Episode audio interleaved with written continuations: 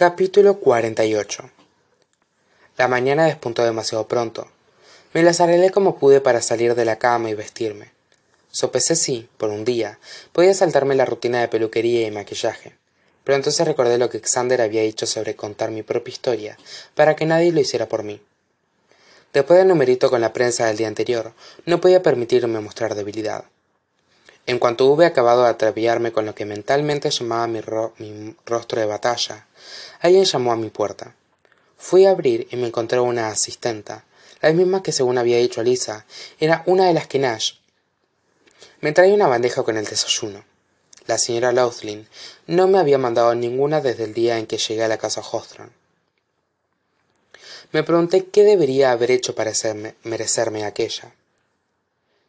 Nuestro equipo hace una limpieza a fondo de toda la casa los martes. Me informó el asistente en cuanto hubo dejado la bandeja. Si le parece bien, empezaré por su baño. Claro, dame un segundo que voy a colgar la toalla, repliqué. La mujer se quedó mirándome como si acabara de anunciarle que tenía la intención de hacer yoga desnuda allí en medio, delante de ella. Puede dejarla en el suelo. Lavaremos todas las toallas igualmente. Aquello no estaba bien. Soy Avery, me presenté, aunque seguro que ella ya sabía cómo me llamaba. ¿Y tú? Melly, se limitó a decir. Gracias, Melly. Se quedó mirándome con cara de no comprender nada y añadí. Por tu trabajo. Pensé en que Tobias Hawthorne había evitado en la medida de lo posible tener extraños en la casa Hawthorne. Y aún así, los martes un equipo entero hacía limpieza. No tendría que haberme sorprendido. Tendría que haberme sorprendido más que el equipo entero no limpiara cada día. Y aún así. Crucé el pasillo para ir al cuarto de Libby, porque sabía que ella entendería lo surrealista e incómodo que se me antojaba todo aquello.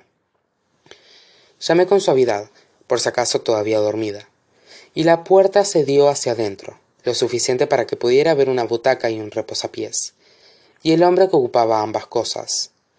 Las largas piernas de Nash Hawthorne Descansaban en el reposapiés, con las botas puestas. Un sombrero de vaquero le ocultaba el rostro. Dormía, en el cuarto de mi hermana.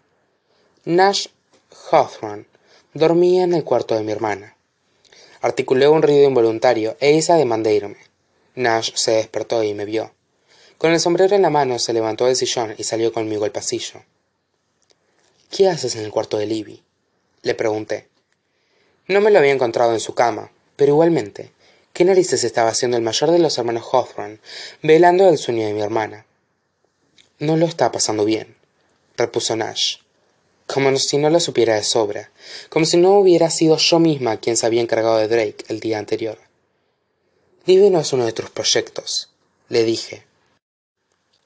No tenía ni idea de cuánto rato habían pasado juntos esos últimos días.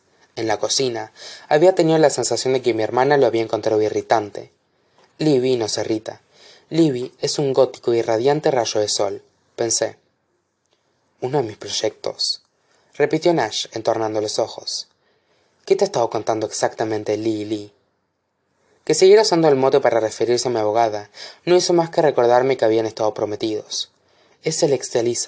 Ha salvado a saber a cuántos empleados de la casa y ha pasado la noche en el cuarto de mi hermana, me dije.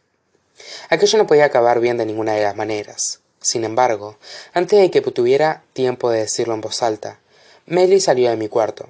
Era imposible que hubiera acabado de limpiar el baño, de modo que pensé que nos había oído, que había oído a Nash. Hola, saludó Nash. Buenos días, repuso ella con una sonrisa, y entonces me miró a mí. Miró hasta el cuarto de Libby, vio la puerta abierta, y la sonrisa se le murió en los labios.